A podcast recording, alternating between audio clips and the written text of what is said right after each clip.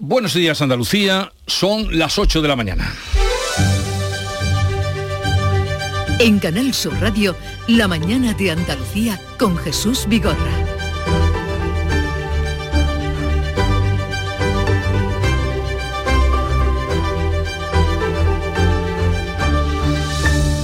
Andalucía comienza hoy la vacunación con la cuarta dosis del coronavirus a las personas de entre 60 y 64 años, mientras Salud sigue vacunando combinada con la gripe a los mayores de 65 y a las personas que están en residencias. Los presupuestos andaluces llegan al Palacio de San Telmo, sede de la Junta. El Ejecutivo de Juanma Moreno aprobará las cuentas de la Junta para el 2023 el próximo viernes en una reunión extraordinaria del Consejo de Gobierno. Antes, esta tarde, el presidente de defenderá su modelo de bajada de impuestos y estabilidad política en Barcelona, o sea, territorio comanche. Los barrios hispalenses, Sevilla Este y Torreblanca ponen a prueba hoy el nuevo sistema de alertas de protección civil a la población para avisar sobre catástrofes en los teléfonos móviles. Y el gobierno pide por carta a la Hermandad de la Macarena que a la mayor brevedad saque de la basílica los restos de Queipo de Llano. La Hermandad sevillana viene pidiendo desde hace tiempo instrucciones al Ejecutivo para proceder a ello. El ex primer ministro británico Boris Johnson se aparta y deja libre el camino a Sunak para liderar el Partido Conservador. El exministro de Economía podría ser nominado hoy mismo como jefe del Ejecutivo británico. Dice que tiene un plan. La mañana de Andalucía. Social Energy. La revolución solar ha llegado a Andalucía para ofrecerte la información del tiempo. Este lunes 24 de octubre, día de San Rafael, habrá buen tiempo para disfrutar de los peroles en Córdoba. Se esperan cielos nubosos en la mitad noroeste de Andalucía y poco nubosos con intervalos de nubes altas en el resto. Van a subir las temperaturas máximas y soplarán vientos variables flojos con predominio de la componente sur. Habrá levante en el estrecho a partir de la tarde. Los termómetros van a oscilar en las máximas entre los 24 grados de Cádiz y Huelva y los 31 de Granada. El otoño llegó y vas a decir no a la subida de luz. Ahora ilumina tu hogar noche y día consumiendo tu propia energía y ahorra hasta el 90% en tu factura de luz gracias a nuestras baterías premium. Instalaciones garantizadas 25 años. Pide ya tu estudio gratuito en el 955 44 11 11 o socialenergy.es y aprovecha las subvenciones disponibles. La revolución solares Social Energy.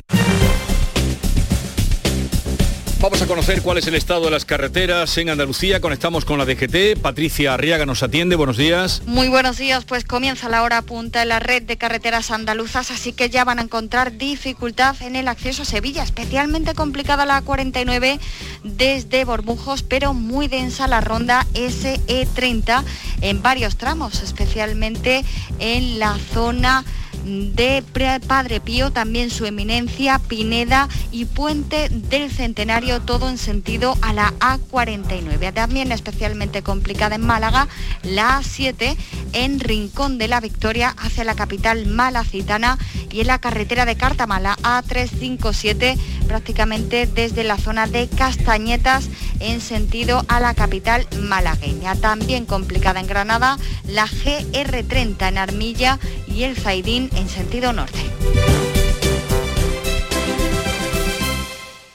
El cupón ha cambiado, puede tocar por los dos lados. Y si lo miras con cariño, ahí va, qué bonito. A mucha gente vas a apoyar. Por los dos lados puedes ser ganador. Colaborando con la gente, la ilusión es mayor. Nuevo cupón diario. Ahora de lunes a jueves, con premios a las primeras y a las últimas cifras. Además tiene un primer premio de 500.000 euros al contado. A todos los que jugáis a la 11, bien jugado. Juega responsablemente y solo si eres mayor de edad. Andalucía registra exportaciones en récord. Para seguir creciendo, no te pierdas Estenda Global, el mayor encuentro sobre comercio exterior de Andalucía que se celebra los días 16 y 17 de noviembre en Málaga. Inscríbete en www.estendaglobal.es. Impulsa tu empresa en el mundo. Andalucía se mueve con Europa. Unión Europea, Junta de Andalucía. En Canal Sur Radio, la mañana de Andalucía con Jesús Vigorra. Noticias.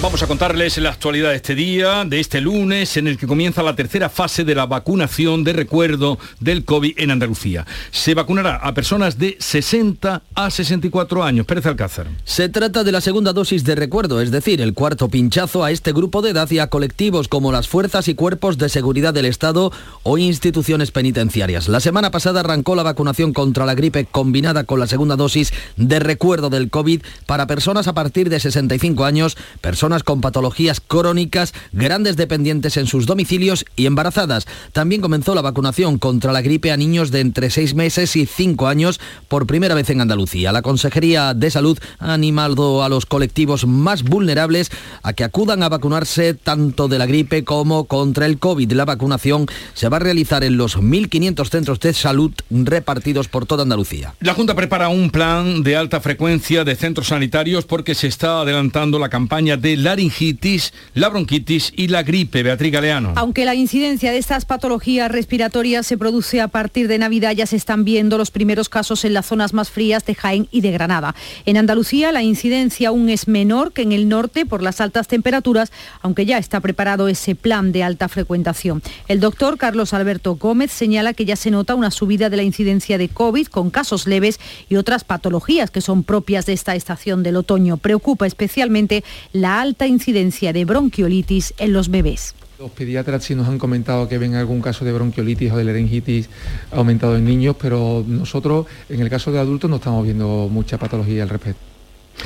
Vamos con otro asunto más político. El presidente de la Junta va a defender esta tarde en, Barcelona su modelo de bajada de impuestos y estabilidad económica y política en nuestra comunidad. Juanma Moreno mm, visita Cataluña justo después de haber propuesto a los empresarios catalanes que se instalen en Andalucía. El presidente utilizará su intervención en el Foro Andalucía hacia un nuevo liderazgo que organiza la vanguardia para trasladar al empresariado catalán las bondades de Andalucía como destino para invertir por la menor presión fiscal y también por su estabilidad política. El llamamiento no ha gustado al gobierno de Cataluña. Juanma Moreno lanzaba en septiembre un mensaje directo a los inversores en otro encuentro en Sevilla.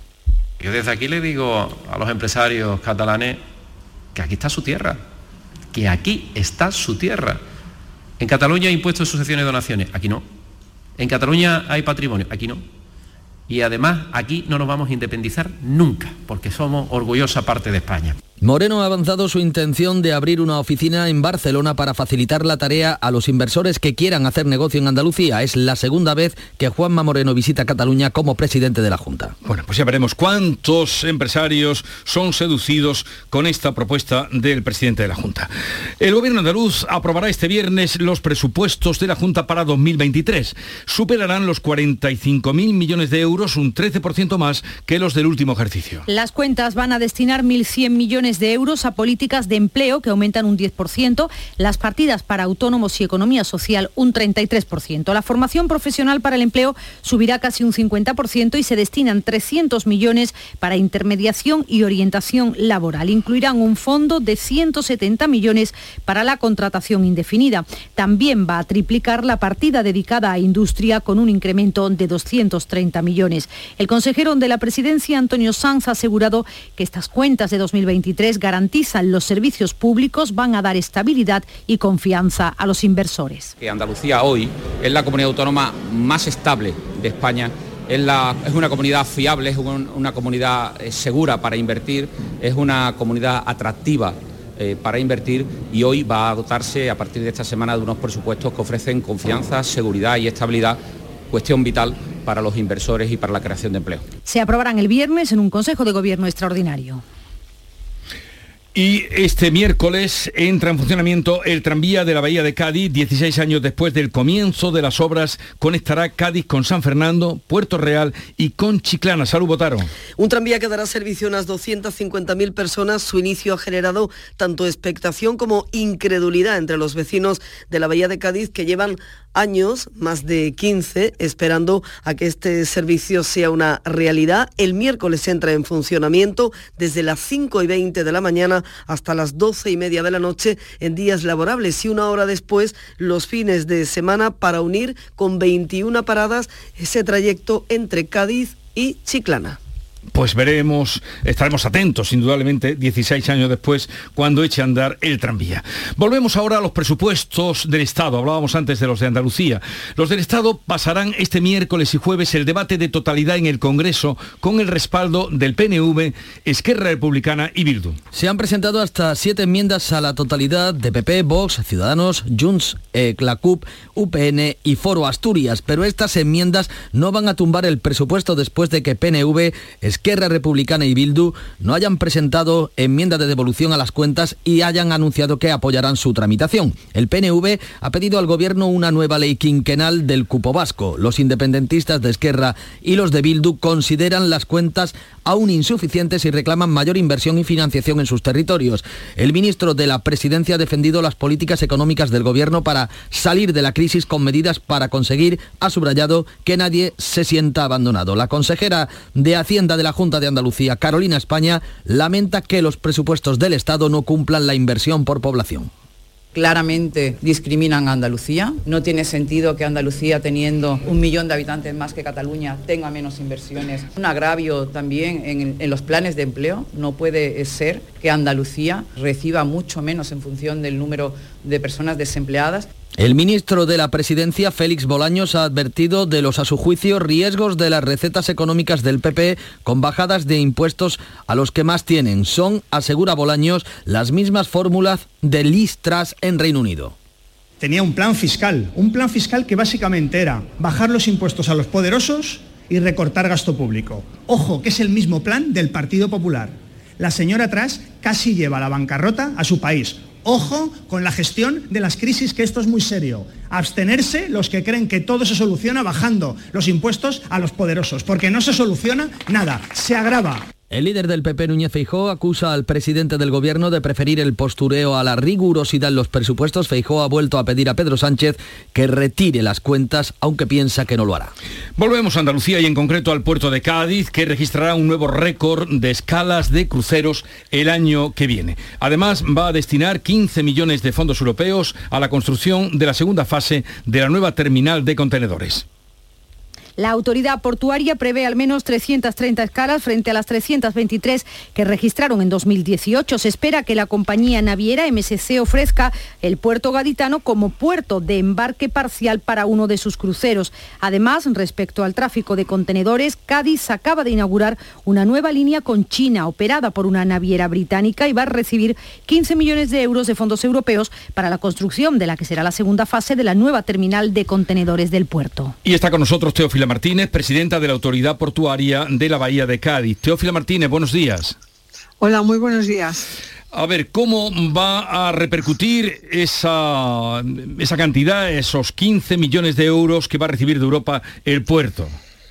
Bueno, pues es una tercera parte de los 52 millones aproximadamente que eh, necesitamos para invertir para terminar esa segunda fase de la nueva terminal de contenedores que tiene una capacidad y una extensión de 300 en total de 380.000 eh, metros cuadrados y que quedan por construir unos 80.000 más un muelle de eh, unos 400 metros cuadrados de longitud. La nueva terminal en total tiene, eh, va a tener, eh, cuando se construya esta segunda fase, unas 38 hectáreas de superficie con 1.100 metros lineales de longitud de atraque eh, y con un calado de 16 metros y medio, con lo cual podrán atracar barcos post-Panamá. Es una nueva terminal de contenedores que se empezó a construir en el 2011, que en este momento está construida pues a un 70%, con el punto fronterizo de control fronterizo terminado, un, un punto de control fronterizo, un puesto de control fronterizo muy moderno y que eh, estamos ejecutando eh, el túnel de acceso y también eh, vamos a ejecutar próximamente, a licitar y a ejecutar la conexión de ferrocarril de esa nueva terminal con la línea mm, de, de ferrocarril desde Cádiz a Madrid y al resto de Europa a través de Sevilla con doble vía electrificada y que nos coloca pues en un punto estratégico importante con respecto al transporte por ferrocarril con respecto a España y Europa, porque somos un puerto andaluz que va a estar conectado desde Muelle mm, con el corredor central y con el Mediterráneo eh, de, dentro de un año, año y medio, sin ir más lejos.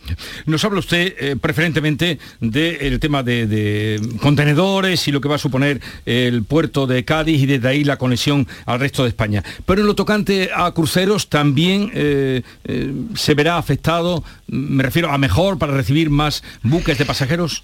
Sí, Sí, porque eh, precisamente, mm, como bien han informado ustedes hace un momento, para el año que viene tenemos eh, más de 330 ya reservas para escalas y si le sumamos las 40 escalas de la Bel de Cádiz que hace el crucero de Sevilla, eh, Cádiz, de Sevilla, Cotodoñana, Huelva, mm, pues realmente pues, vamos a, tener una gran ocupación. No obstante, 150 50 días al, año, pues no tenemos ninguna escala de cruceros, con lo cual todavía podemos crecer en algo que empieza a demandar eh, los clientes y los usuarios del turismo de cruceros últimamente y también las navieras, que son los cruceros de mediano tamaño, con unas rutas muy concretas, muy especiales eh, y que nosotros especialmente estamos dotados porque somos una provincia muy completa desde el punto de vista turístico y por tanto estamos muy esperanzados en ese tipo de, escalas de cruceros en baja temporada. No obstante, nos estamos preparando para ser un puerto muy sostenible. Ya yo creo que dentro de un año tendremos mm, la conexión eléctrica disponible para aquellos cruceros que ya estén preparados para eh, durante su atraque conectarse a la energía eléctrica y no consumir eh, combustibles fósiles, por tanto van a colaborar de una manera muy eficiente en la sostenibilidad de, la actividad portuaria dentro de la, Autoridad Portuaria de la Bahía de Cádiz y su territorio y por tanto estamos trabajando intensamente para eso, para ser un puerto muy atractivo, no solamente en el movimiento de mercancías, de todo tipo de mercancías, sino también para el movimiento de cruceros, porque somos un destino inmejorable. Bueno. Martínez, presidenta de la Autoridad Portuaria de la Bahía de Cádiz, que nos da cuenta de esas inversiones que van a agrandar y van a ensanchar el puerto de Cádiz, tanto para pasajeros como para contenedores. Gracias por atendernos, un saludo y buenos días. Muchas gracias a ustedes por darme esta oportunidad. Un saludo muy, muy fuerte. 8, 17 minutos de la mañana. La mañana de Andalucía. ¿Calcular la cuota de mi hipoteca con el simulador en un minuto? Lo firmo. ¿Que un experto me lo explique todo sin compromiso? Lo firmo. Y luego contratar la que mejor se adapta a mí. Lo firmo. Hipoteca Sabadell. Abre el simulador, calcula tu cuota y te ayudamos a encontrar la mejor hipoteca para ti en bancosabadell.com barra hipotecas. Sabadell. ¿Necesitas un banco? Después de un largo paseo, sacas de la mochila una botella de agua. Bebes el último trago y guardas la botella de plástico para después depositarla en el contenedor amarillo para que se convierta en la mochila de alguien, que después... En la economía circular, cuando reciclas, los envases de plástico se convierten en nuevos recursos. Recicla más, mejor, siempre. Junta de Andalucía, Federación Andaluza de Municipios y Provincias y Ecoembes. ¿Y tú? ¿Qué radio escuchas? Me despierta tu mente, descubre la realidad. ¿eh? El Vigorra me encanta escuchar y escucho cambio climático. Cuando estoy trabajando escucho a Mariló, que me encanta, el programa de por la tarde, por la noche Cremades. Rafael Cremades, Claudio y Mariló son fantásticos. Canal Sur Radio, la radio de Andalucía. Yo, escucho Canal Sur Radio. En Canal Sur Radio, la mañana de Andalucía con Jesús Vigorra. Noticias. Y este lunes vuelve a dispararse el precio de la luz, que sube más de un 50%. Arranca una semana en la que se espera que el Banco Central Europeo vuelva a subir el Euribor para frenar la escalada de precios. El precio medio de la luz va a subir un 50,7% hasta rozar los 110 euros el megavatio.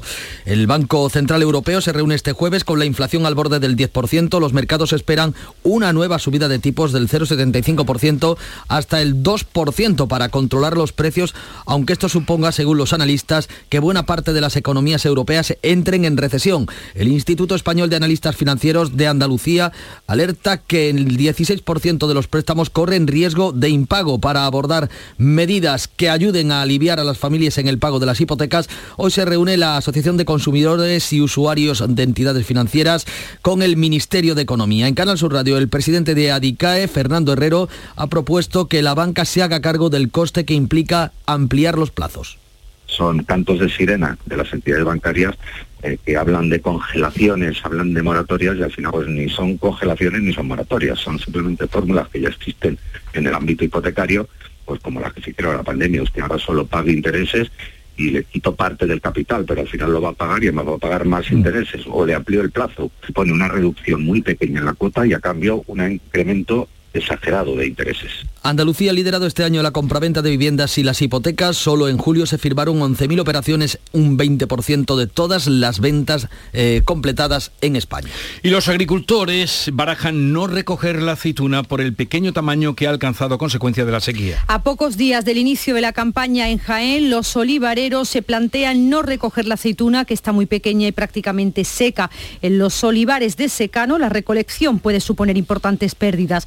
Los agricultores estiman que la producción estará incluso por debajo del aforo previsto por la Junta de Andalucía, estimado en 200.000 toneladas de aceite, un 60% menos que la campaña anterior. Luis Miguel Martínez es agricultor. A no ser que en los próximos 20 días tengamos 100, 150 litros de lluvia por metro cuadrado, que me parece que tal como está la cosa no vamos a tener ninguna. Entonces, muy mal en el sentido ese, de que la sequía donde ha afectado de verdad no hay fruto que coger y en el poquito sitio que hay fruto que coger no se va a poder coger. Este lunes se constituye precisamente la mesa de negociación del convenio del campo de la provincia de Jaén, que abordará en los próximos días la vigencia del texto que regulará las relaciones laborales entre empresarios y trabajadores del sector agrario. Cuéntanos, Alfonso Miranda. Los sindicatos UGT y comisiones van a defender esta mesa de negociación que el incremento salarial vaya ligado al IPC, que en la provincia de Jaén está en el 9,7%. Antonio Marcos de la UGT Ángel Laita de Comisiones. Vamos a preparar una plataforma para ajustarla también a la, nueva reforma laboral, con una subida que estará en torno a lo que van, vamos pidiendo, en torno al IPC, la subida del IPC. Y esperemos que va a seguir siendo dentro de la precariedad que tiene este trabajo unas buenas condiciones laborales como se, se recogen en el actual convenio. Actualmente los salarios oscilan entre los casi 55 y los 57 euros por jornal de la aceituna. Preocupación en la zona norte de Granada porque crecen los casos de viruela ovina y caprina y que afecta a varias explotaciones de Benamaurel en Granada. Lejos de controlarse son ya 2.800 las cabezas sacrificadas frente a las 1.500 de hace apenas una semana, según publica hoy el Ideal de Granada. Según este periódico, se ha declarado un nuevo brote y la Junta ha puesto una línea de ayudas para piensos y para que los ganaderos no saquen las ovejas a pastar y eviten así que se propague el virus. Hay 240 explotaciones confinadas, las que están a 10 kilómetros del radio de seguridad establecido para que la enfermedad frene su propagación. La viruela ovina y caprina apareció en Benamaurel a mediados de septiembre en una explotación de 320 animales y se ha extendido ya a nueve focos. El problema ahora es el alto precio del pienso para mantenerlas, ya que no pueden salir a pastar. Boris Johnson se retira de la carrera de la presidencia del Partido Conservador y del gobierno británico y despeja el camino a Rishi Sunak, su exministro de Finanzas. Johnson ha explicado que renuncia a volver al 10 de Downing Street a pesar de contar con el apoyo necesario porque no se puede gobernar sin un partido unido. Sunak, de 42 años, millonario y de ascendencia india, se puede convertir hoy en el sucesor de Liz Truss. Ha obtenido 154 avales frente a los 24 de la otra candidata, Penny Murdan, líder de los conservadores en la Cámara de los Comunes. El plazo para que los candidatos presenten los 100 avales necesarios concluye a las 3 de la tarde hora española. Sunak, ha elogiado en un tuit el gesto de Boris Johnson y sus logros, se presenta como la alternativa más fiable. My message to the party and the country is simple. Mi mensaje al partido y al país es simple. Tengo un plan para encauzar la economía. Necesitamos volver a los tradicionales valores conservadores. Eso implica honestidad y responsabilidad, no cuentos de hadas. Not fairy tales. Pues ya veremos cómo transcurre la jornada de hoy, pero en este día se cumplen ocho meses desde el inicio de la guerra y las bombas siguen cayendo en Ucrania. Rusia acusa sin pruebas a Kiev de estar preparando un ataque con bombas sucias, es decir, artefactos que sin ser atómicos esparcen material radioactivo. Un portavoz del Pentágono lo ha considerado un pretexto del Kremlin para acelerar una escalada militar, mientras que el presidente ucraniano en su discurso nocturno ha tachado la idea de infundio y ha lanzado una advertencia advertencia a la comunidad internacional para que ayuden a frenar los ataques rusos.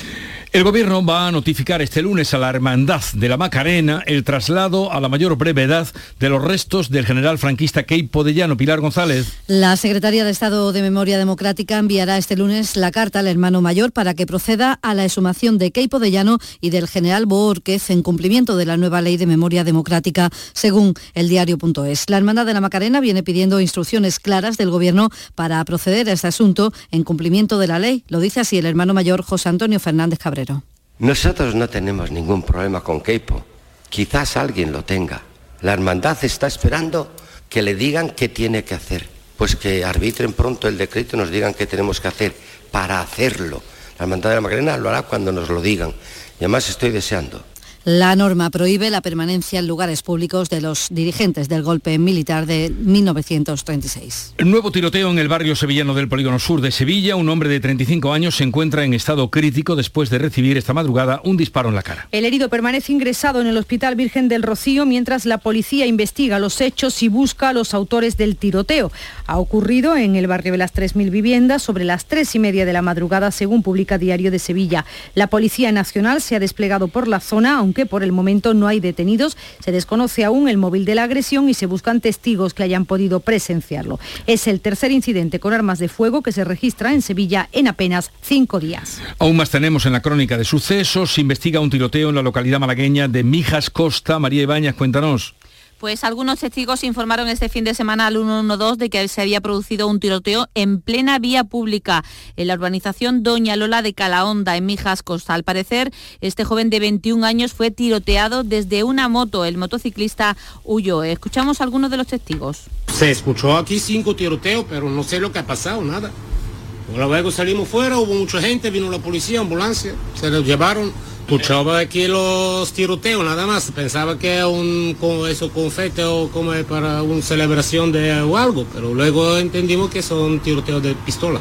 El joven tiroteado se encuentra muy grave ingresado en la UCI del Hospital Regional a la espera de evolución. La Guardia Civil se ha hecho cargo de la investigación y, eh, y está buscando a la persona que tiroteó a este joven desde una moto. Y en el ejido Almería la policía investiga la muerte de un hombre apuñalado durante una reyerta. Por otra parte se recupera en la UCI la mujer apuñalada presuntamente por su marido del que se estaba separando en la localidad onubense de Manzanilla. El hombre detenido en el centro de salud al que llevó a su esposa apuñalada ha sido puesto en libertad, pero con una orden de alejamiento. Tenía al menos una denuncia por amenazas. En Alcoy, en Alicante, un hombre de 29 años ha degollado a su pareja de 27. El presunto agresor se ha lanzado luego por el balcón tras el asesinato y se encuentra en estado crítico. El Congreso inicia este miércoles los trabajos para renovar el Pacto de Estado contra la Violencia de Género.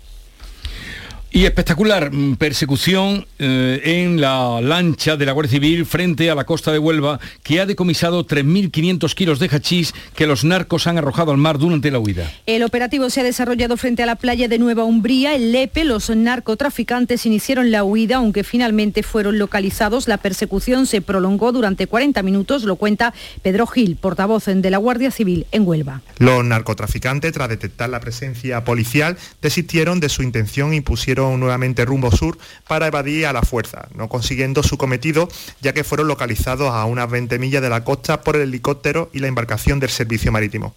Los cuatro ocupantes de la embarcación arrojaron al agua los fardos que transportaban para ganar velocidad en su vida. Nuevo ataque de activistas en la lucha contra el cambio climático, ahora contra una obra de arte en Alemania. Dos miembros del grupo alemán Última Generación han lanzado este domingo puré de patatas contra un cuadro de Claude Monet de la serie Almiares en un museo próximo a Berlín. El grupo activista plantea ¿qué vale más, el arte o la vida?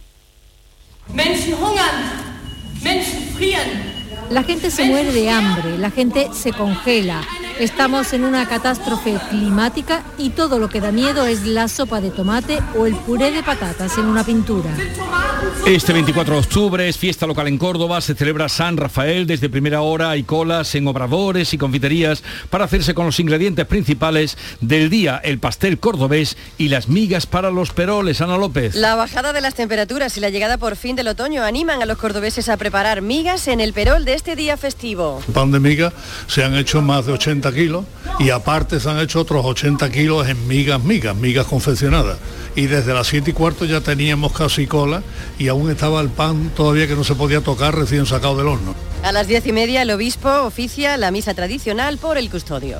Eh, pues que pasen un día de fiesta grande en Córdoba y felicidades a Rafael y A los Rafaela. Rafaeles y la Rafaela, sí señor. Felicidades. Pues a disfrutarlo.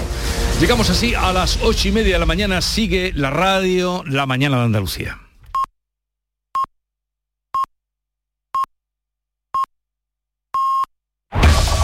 En la mañana de Andalucía de Canal Sur Radio, las noticias de Sevilla. Con Pilar González.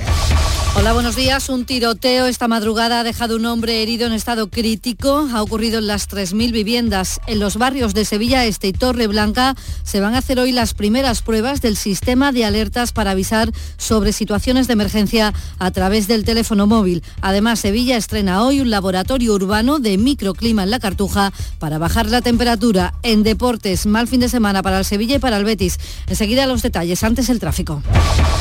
Hay retenciones en las principales autovías de acceso a la capital. Señalar además que en el Centenario hay tres kilómetros en sentido Huelva y dos en el puente Juan Carlos I sentido Sevilla. En el interior de Sevilla el tráfico es intenso en las avenidas de entrada. Tenemos el cielo hoy con nubes, se despeja por la tarde, las temperaturas suben ligeramente. Está previsto alcanzar 26 grados en Écija, Lebrija, Morón y Sevilla. A esta hora 18 grados en la capital. Rafael vuelve a Sevilla con su gira triunfal. 24, 25, 26 y 27 de noviembre en Fibes. Compra tus entradas en rafaelnet.com y fibestickets.es. Rafael en concierto. Pero Pepe, Carmen, qué guapísimos estáis. Tenéis la piel perfecta. Sí, hemos ido a Clínica Doctor Ortiz y nos ha aconsejado lo mejor para los dos. Nos han transmitido seguridad y confianza. Son muy completos. Tratamientos de arrugas, rellenos faciales, láser, cirugía plástica, injertos capilares, ginecología. Pide tu cita gratuita en Clínica Doctor Ortiz y siéntete segura en tu clínica estética de confianza. Pacientes reales, belleza natural. Los lunes a las 10 de la noche en Canal Sur Radio. El llamador. La policía investiga el tiroteo que se ha producido esta madrugada sobre las 3 en las 3.000 viviendas. Un hombre de 35 años ha resultado herido. Está en el Virgen del Rocío en estado crítico. La policía busca a los autores. Los barrios de Sevilla Este y Torreblanca han sido elegidos para probar hoy, este mediodía, el nuevo sistema de alertas a la población. Es Alert. Es un 112 a la inversa porque avisa al ciudadano de emergencias extraordinarias o catástrofes y lo hace a través del teléfono móvil. A las 12 de este mediodía, estos vecinos de Sevilla Este y Torreblanca van a recibir un pitido en sus teléfonos móviles. Y esta mañana se presenta Cartuja Canal. Es un proyecto contra el cambio climático del Ayuntamiento de Sevilla que supone el enfriamiento de la avenida Tomás Alba Edison de la Cartuja a través de conducciones de aguas subterráneas. El aire reciclado puede llegar a bajar hasta 10 grados. Además, también en la Cartuja el Ayuntamiento ha decidido restringir el tráfico de vehículos contaminantes a partir del año que viene con estos detalles que da el delegado de movilidad Juan Carlos Cabrera.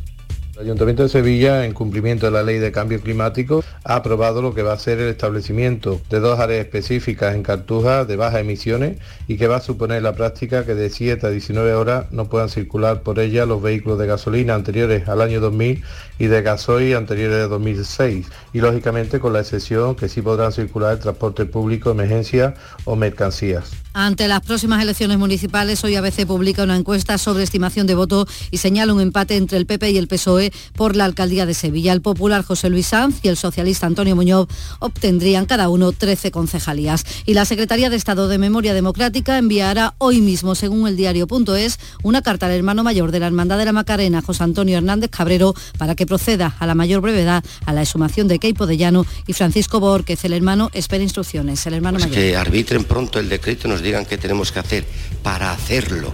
La Hermandad de la Macarena lo hará cuando nos lo digan. Y además estoy deseando.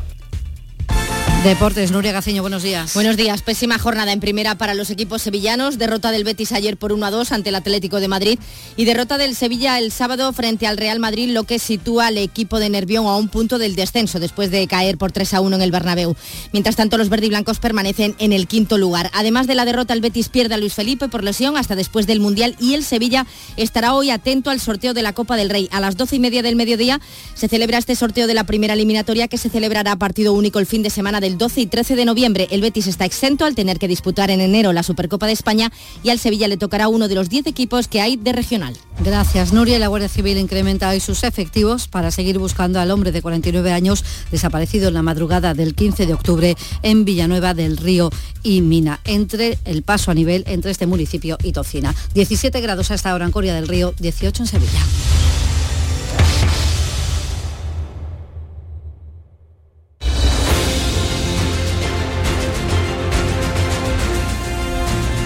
...8.35 minutos de la mañana sintonizan Canal Sur Radio, esto es la mañana de Andalucía, en la que en un momento vamos a estar repasando los temas de actualidad que les venimos contando con María Orriols, Kiko Chirino y Pepe Landi.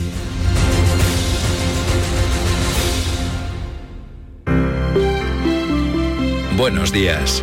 En el sorteo del sueldazo del fin de semana celebrado ayer, el número premiado con 5.000 euros al mes durante 20 años y 300.000 euros al contado ha sido 54.081 54081 serie 41041 La tarde de Canal Sur Radio con Mariló Maldonado tiene las mejores historias y las más emocionantes. Un programa para disfrutar de la tarde, cercano, pendiente de la actualidad, con un café con humor.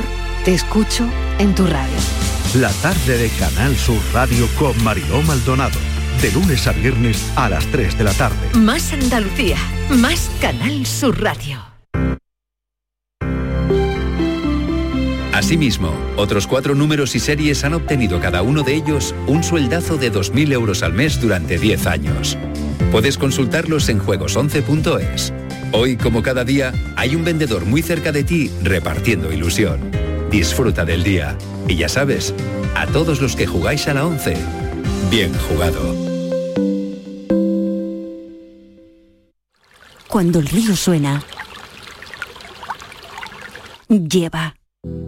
El agua es esencial para nuestra vida, pero no es inagotable.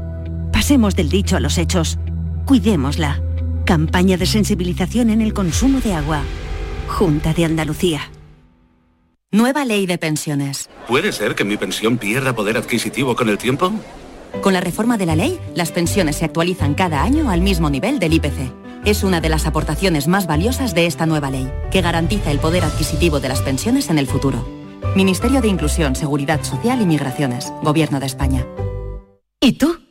¿Qué radio escuchas? Yo escucho Vigorra, El Yuyu y mi favorita, Charo Padilla. Yo soy del club de los primeros. Mi programa favorito y primordial es de mi Charo Padilla. Hay un montón de programas muy buenos en Canal. Y además con el hablar nuestro y la forma de ser nuestra. Canal Sur Radio, la radio de Andalucía. Yo escucho Canal Sur Radio. En Canal Sur Radio, la mañana de Andalucía con Jesús Vigorra.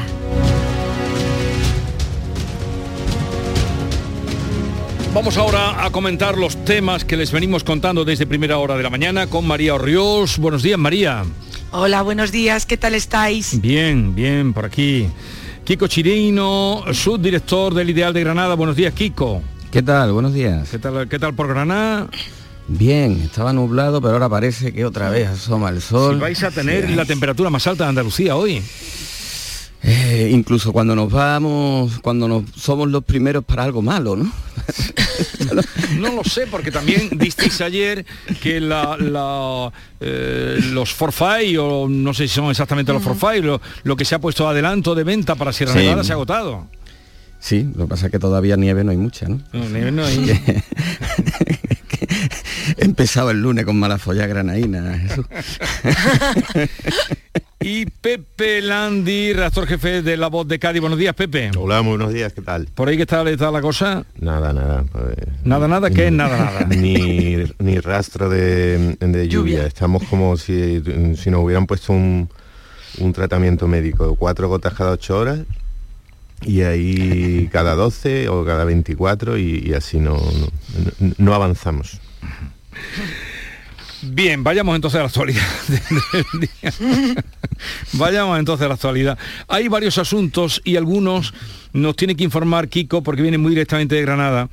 Y casi que voy a empezar por ahí eh, porque estamos dando cuenta esta mañana una información que publica el Ideal de Granada, que es el único bueno, eh, que me perdonen si me he escapado otro, que está dando cuenta de ese problemón gordo que tienen los ganaderos de ovejas mm, que están en la zona norte de, de Granada, mm, Baza, Benamaurel. El año- la semana pasada tú me hablabas de que eran 1.500 las sacrificadas y hoy en vuestro periódico, en el Ideal, dais cuenta de que ya son 2.800 las sacrificadas y 14.000 las que están confinadas. ¿Cómo está esta Sí, situación, según sí. la información tuya? Bueno, no- eh, nosotros lo que estamos es intentando estar cerca de esos ganaderos y tú lo estás haciendo también y te estás haciendo eco de estas noticias. Es una zona, mm, ya comentábamos la semana pasada, pues, muy retirada de la capital, eh, una provincia muy dispersa en el extremo de la, de la provincia y también eh, acechada por la despoblación, donde la ganadería hoy por hoy es una de, de sus principales vías, ¿no? Son 240 las explotaciones del ganado encerradas, ¿no? Confinados.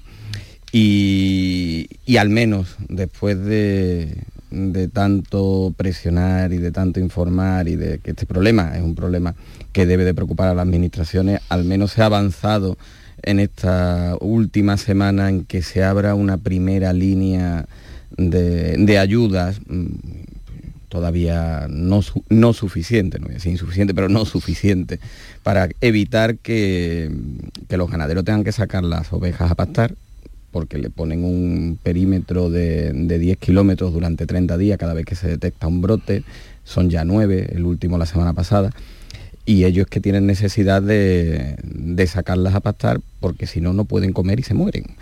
Un ganadero cada día, bueno, depende de la explotación, pero algunos de los que hemos entrevistado dice que cada día con las ovejas confinadas necesita 500 euros en pienso, ¿no? Mm, la ayuda va a llegar en el máximo a 20.000 euros por explotación. Las cuentas no salen, las cuentas no salen y, los ganaderos pues se encuentran ante la necesidad o bien de saltarse ese perímetro para darle de comer al ganado o matarlo, sacrificarlo. Es, muy, es un problema muy duro que las administraciones están empezando, del que las administraciones están empezando a ser conscientes, que afectan a una parte en Cuenca y otra parte aquí en la zona norte de Granada. Y, igual que la semana pasada decíamos reclamar esa atención por parte de todas las administraciones para, para estos ganaderos. Pues sí, porque están bastante eh, un poco olvidados, ¿no? Eh, están con el mm, cordero que no compran en Jordania y, y están con el cordero, digo que está siendo más noticia, indudablemente, eh, pero este, este problema que tienen los ganaderos eh, de, de Benamourel y esa zona es tremendo, ¿no? Uy, Arbaza, no, pero y además hay que hacer también pedagogía, ¿no? Porque eh, lo que pasa es que es muy difícil hacerla. Es una enfermedad que no afecta a- al hombre, al, al Ya. humano, ¿no? Eh, pero claro, eh, si no informamos, no hay ayuda o no provocamos que reaccionen las administraciones y que haya una sensibilidad hacia ello.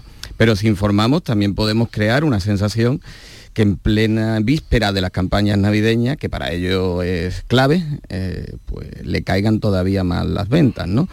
Por eso la, actuación debe de ser eh, rápida y, y atender todos los frentes que hay aquí abiertos. Eh, eh, están tan olvidados, Jesús, que quería hacer un poco hincapié en lo que estás diciendo, en, lo- en cómo has arrancado, que no se le está haciendo caso los medios no les estamos Mm. haciendo caso porque efectivamente yo también solamente he visto esta noticia en el ideal. Sí, pues que me que parece de tal envergadura que debería o sea me, me- me parece increíble que, que la- que las noticias de- en los telediarios y demás no no haya salido o yo no lo he visto vamos a nivel nacional y me parece un problema bastante grave la verdad Es una enfermedad enradicada desde 1968 que ha llegado aquí de una manera presumiblemente eh, fortuita, ¿no? Por el tránsito de, de animales, porque aquí, aquí ha tenido que llegar, ¿no? Se puede pasar que pues, venía de algunas ovejas que pudieran venir de África que, y que han llegado. Pero a nosotros ya la Unión Europea ya nos tiene señalados, ¿eh? Y Ya nos tiene señalado por esto. Bien, pues mm, si quieren abundar, esa información la está siguiendo ya desde hace unos días Ideal de Granada y está aquí además con nosotros su, eh, su director y, y para que le echen cuenta, buscan ustedes y se pongan al tanto. Hoy otra noticia importante es que comienza la vacunación, pero como vamos a hablar luego con el director mm, del programa de vacunación de la Junta, dejo para después vuestro comentario o vuestro parecer. Iría a otro asunto. Ya sabéis que el presidente de la Junta, eh, Juanma Moreno se va a ir esta tarde a Barcelona. Aquella tierra bien la conoce, él estuvo allí, era hijo de la emigración, pero va a ir ahora a contarle en un foro de la vanguardia a los mm, inversores o empresarios catalanes lo que ya les dijo desde aquí, que se vengan aquí, que hay una estabilidad política, que hay una bajada de impuestos en lo tocante al patrimonio y va a ir a contárselo en su propia cara. Eh, ¿Cómo veis esta situación y este viaje? No lo sé. eh, ¿qué, qué- qué éxito más o menos puede tener? O, o- o esta, mm, en fin, esta aventura de- del presidente de la Junta en Cataluña. Bueno, la búsqueda de inversiones eh, y la atracción de, de empresas de, de- de- de gran tamaño es prácticamente uno de los primeros deberes de todo dirigente institucional, de cualquier institución, de cualquier rango, desde un presidente autonómico hasta un hasta un alcalde de, de un- de una población pequeña se, se afanan en uno de sus primeros eh, objetivos en, atraer inversión, en atraer em, empresas. Hasta ahí mm, se podría entender como que está cumpliendo bueno con su con su sagrada obligación de representación. Otra cosa es mm, dónde y, cómo decía esta mañana Jesús en una en uno de los repasos informativos decías que iba a territorio comanche, ¿no? Que, Hombre, un poco comanche sí. Sí, sí, sí, que justo, porque claro, la- la sim- el- al final el gesto está cargado de simbología, no es una bu- búsqueda de inversiones eh, sin más en, en- en otro territorio español o podía ser europeo, eh, sino que se trata de ir justo a, Cataluña, con lo que eso supone, con lo que eso tiene de simbólico y de político. Últimamente Juanma Moreno no, no da un, un paso que no tenga un, gran peso ideológico y político. ¿Por qué en Cataluña cabría mm, preguntarse y no en otros territorios europeos? Bueno, pues eh, allí ha decidido mm, presentar su reducción de impuestos, que también mm, hemos hablado mucho en estas semanas de, de, la, trascendencia que tiene esta esa postura política de reducción de impuestos y la in- influencia que puede tener en los servicios. Hoy había, de hecho, alguna crítica desde el gobierno central a esta a esta carrera de reducción de impuestos. Así que en, en lo, en lo simbólico por el territorio y por el y por el fondo, pues pues tiene mucha carga, tiene mucha carga política de ver cómo le va en el territorio Comanche, estrenando su tatuaje, por cierto, que se ha tatuado. Ah, sí, sí, se ha tatuado A58 en la muñeca, en Linares. Vamos a ¿no? intentar hablar luego con el tatuador de Jaén. Vamos a intentarlo, estamos detrás de él. Pues mira, allí- ¿Vosotros sabíais de eso, de- del el compromiso adquirido o, o, en fin, la apuesta que, que No, hizo? yo, yo me he enterado cuando ya se lo ha hecho. Yo igual, ¿eh? Yo no, no había Bueno, escuchado. lo que- visitó en campaña, ¿no? Lo visitó en campaña y sí, sí Hmm. dijo, incluso el tatuador le hizo, no creo que fue este tatuador, ¿no? El que hizo un boceto que era un poco más atrevido y llamativo que, que este.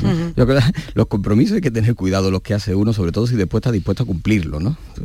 Si, lo, si lo vas a cumplir, te ves con el Bueno, ta- tatuaje. También tiene luego la opción de quitárselo mañana. Se va a una clínica láser, ya se ha hecho la foto y se lo quita. Bueno, un doble, No es difícil, un no es tan doble fácil, trance, ¿eh? un doble trance, un doble trance. No, no, no, no, no lo veo, no lo veo. Yo, eh, sobre el tema de, de la, esta visita a Cataluña, eh, es una práctica habitual en, en muchos presidentes autonómicos, Mm. no en el caso de Juanma Moreno, buscar esa notoriedad con una proyección nacional, incluso internacional, y afianzar el liderazgo. Hay algunos que lo han hecho, eh, porque también han por eso precisamente porque buscaban una proyección eh, nacional y algunos y algunas lo ha hecho con no, no suficiente o bastante fortuna y acierto ¿no? y en este caso yo quiero pensar que en el arranque de legislatura Juanma Moreno está haciendo este, poniendo este énfasis tanto en Bruselas como ahora en Cataluña eh, para asentar un modelo y un, y un proyecto en Andalucía, probablemente mm, al margen, eh, ahondando más en esa transversalidad o en, en- esa, en esa propuesta que abarque a todas las ideologías. ¿no? Y yo en el caso de Barcelona, de Cataluña es que lo veo claro, ¿no? Han sido 8.000 empresas las que desde que se lanzó el proceso han salido de, de Cataluña. Y esto es una oportunidad y al final es el gestor de una gran empresa pública que viene a buscar oportunidades y que aprovecha en Cataluña no tanto el vacío de liderazgo político, que también en este momento, sino va a aprovechar el vacío de gobierno que hay en Cataluña. Mm. No, a, mí- me, parece bien, claro. Una de las partes importantes de, de su programa y demás era buscar inversiones fuera. Em, también me llama mucho la atención que se centre como demasiado en, en Cataluña. Creo que esto alguna vez lo hemos comentado, ¿no? Porque también podría ir a otros territorios, pues no sé, me lo invento, Madrid o cualquier otro sitio. De hecho, tanto se centra que, va a montar hasta Ha hablado una oficina. ¿no? Una oficina allí como para aconsejar cómo invertir en Andalucía y demás. Que, bueno, que lo que sí que me parece bien es que vaya y lo, lo plantee allí y lo que hay que ver es a ver qué resultados se trae. Eso es lo, eso es lo importante. O sea, está muy bien tener esa, esa primera toma de contacto. O, eh, o sea, el ir al sitio, eso me parece bien, pero bueno, a ver, a ver en qué, en qué queda todo esto. No, pero igual que nadie cuestiona ni que exista un delegado de la Junta en Madrid, bueno, pues esa presencia de, de la Junta, sea de manera estable o sea de manera puntual en acciones como esta, en. Cataluña debe de entenderse como algo normal porque al final es un polo de- económico eh, y, de, y de tensión política en España y Andalucía si quiere tener esa influencia pues debe de estar allí, sobre todo porque en el ámbito en el ámbito nacional muchas de las cosas que se jugarán, que se están jugando y que estarán en juego en los próximos años van a depender de las relaciones que tenga Cataluña con el Estado y por qué no también eh, Andalucía con Cataluña.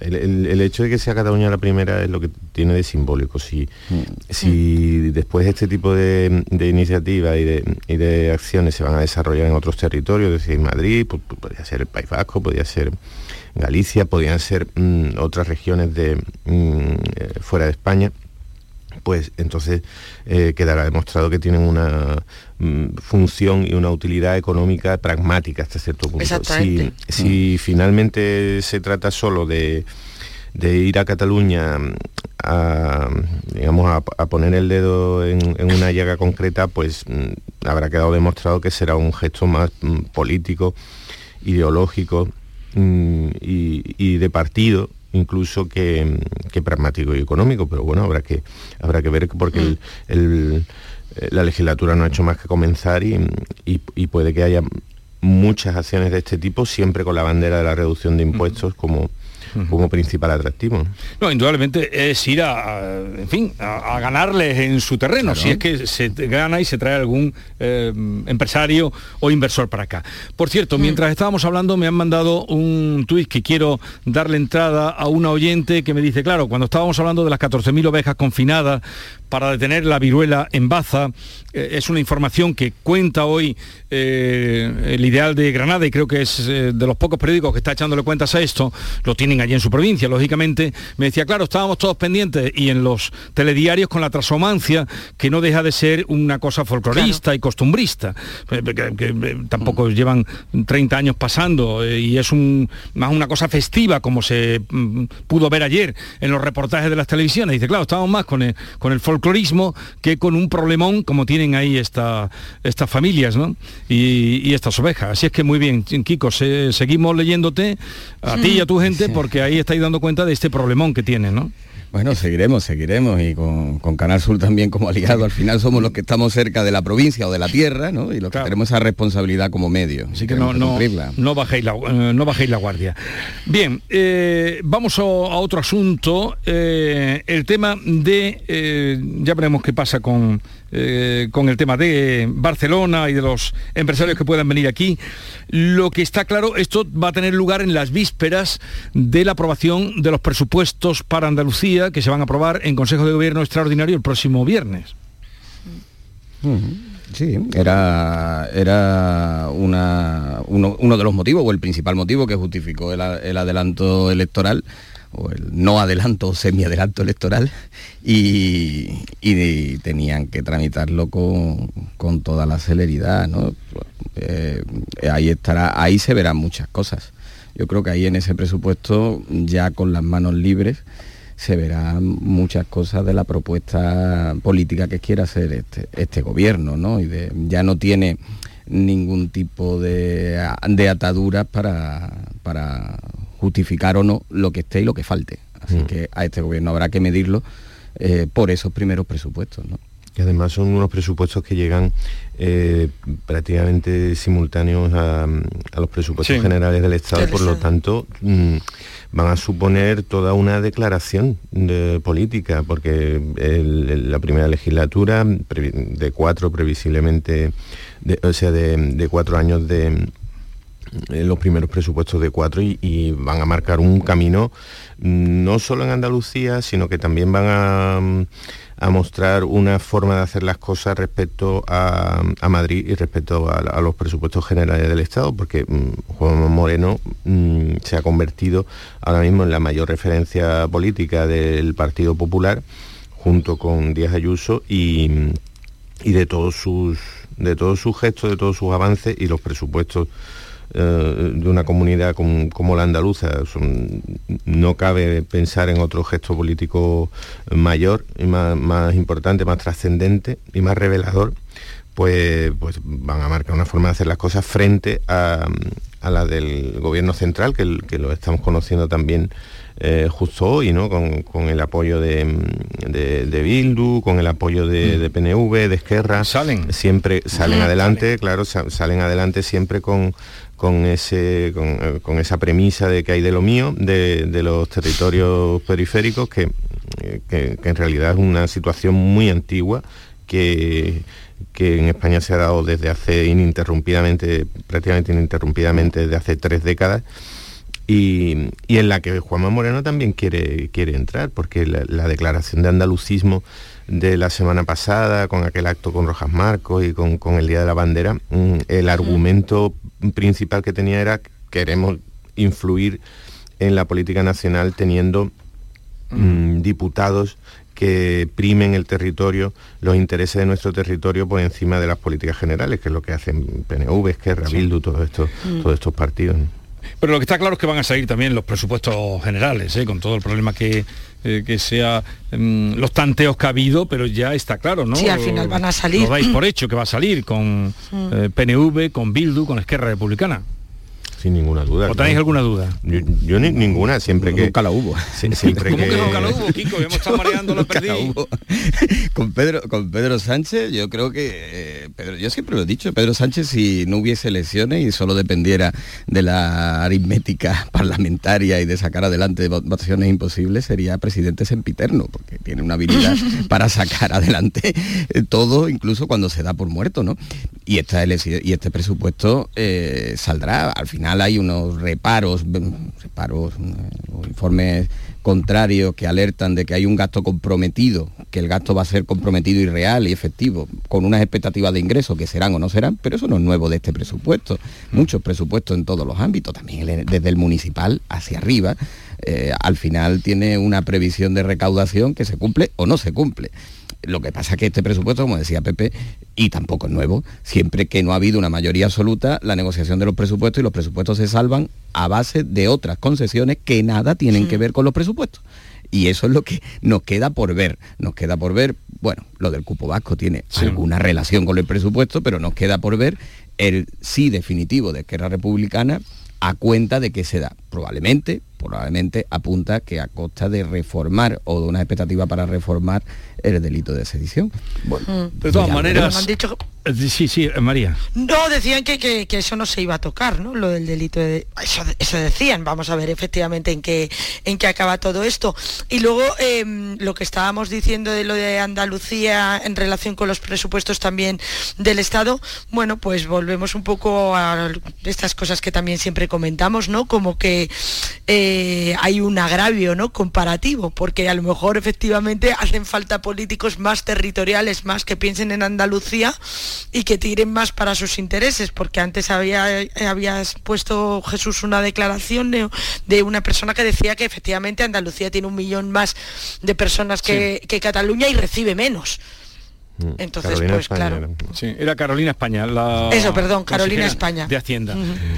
En fin, a mí lo que no deja de sorprenderme, porque si uno está atento, cuando Rufián, cuando se empezó a hablar de presupuestos hace muy poquito, oísteis que dijo, aquí el presupuesto hay que sudarlo. y que al Sí. final, ¿quién lo va a sudar? ¿Eh? Se sudará a media, se sudará a media. ¿Quién lo no va a sudar? creas, no, aquí hay que sudarlo. Pues mira cómo han cambiado las cosas. Todo cambia muy rápidamente eh, en estos tiempos. Estamos llegando a las 9 de la mañana y enseguida recordamos las noticias que le venimos comentando y seguimos en tertulia hoy con María Orriols, Pepe Landi y Kiko Chirino.